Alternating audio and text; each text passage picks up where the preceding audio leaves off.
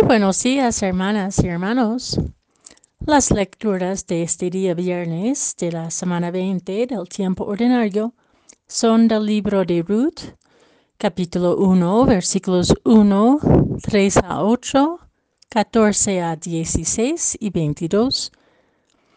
Y el Evangelio hoy es según San Mateo, capítulo 22, versículos 34 a 40. En aquel tiempo, habiéndose enterado los fariseos de que Jesús había dejado callados a los saduceos, se acercaron a él. Uno de ellos, que era doctor de la ley, le preguntó para ponerlo a prueba. Maestro, ¿cuál es el mandamiento más grande de la ley? Jesús le respondió, Amarás al Señor tu Dios con todo tu corazón, con toda tu alma y con toda tu mente. Este es el más grande y el primero de los mandamientos. Y el segundo es semejante a este. Amarás a tu prójimo como a ti mismo. En estos dos mandamientos se fundan toda la ley y los profetas.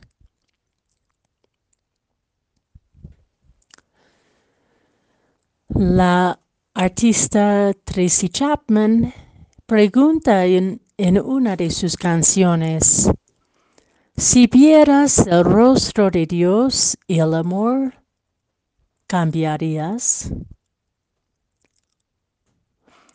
El Evangelio hoy es una gran invitación y exigencia a un cambio radical de nuestra manera de relacionarnos. La ley, ninguna ley, ninguna estructura, ningún reglamento puede estar por encima de la relación interpersonal y comunitaria basada en el amor a Dios y al prójimo. Incluso ante la ley, apostar por la justicia es apostar por un cambio que pueda restaurar la armonía y la relación. La violencia de uno afecta a toda la comunidad, como también la misericordia de una marca una apuesta de comunidad que todavía anhelamos. Amar a Dios con toda la integridad del ser significa una conversión constante.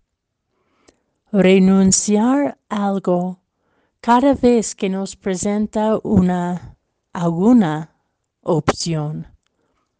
Ruth en la primera lectura también tuvo que optar, y su amor por su suegra le permitió renunciar a su familia, a su pueblo, a su tierra, a sus dioses, para abrirse a la novedad prometida por el amor.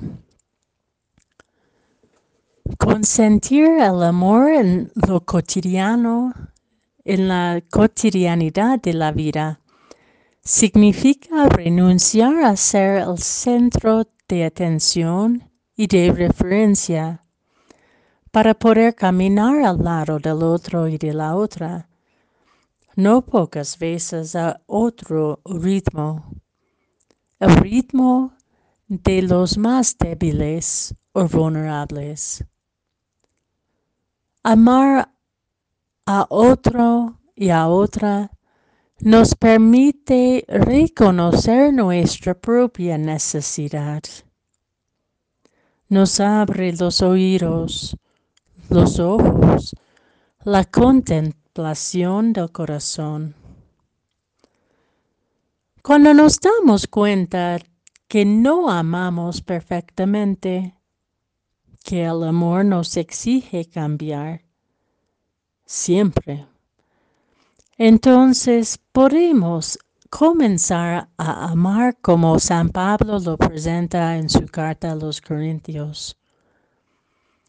Comenzamos a tener más paciencia y menos envidia, más misericordia y menos mezquindad, más alegría en la verdad que puede transformar la injusticia, más confianza y menos sospecha.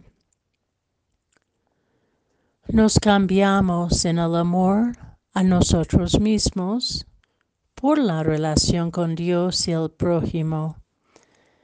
Y nuestras relaciones con la hermana y el hermano y con Dios cambian a la medida en que crecemos el, amor hacia nosotros mismos. Veremos a Dios cara a cara cuando logramos amar íntegramente y dejarnos amar íntegramente.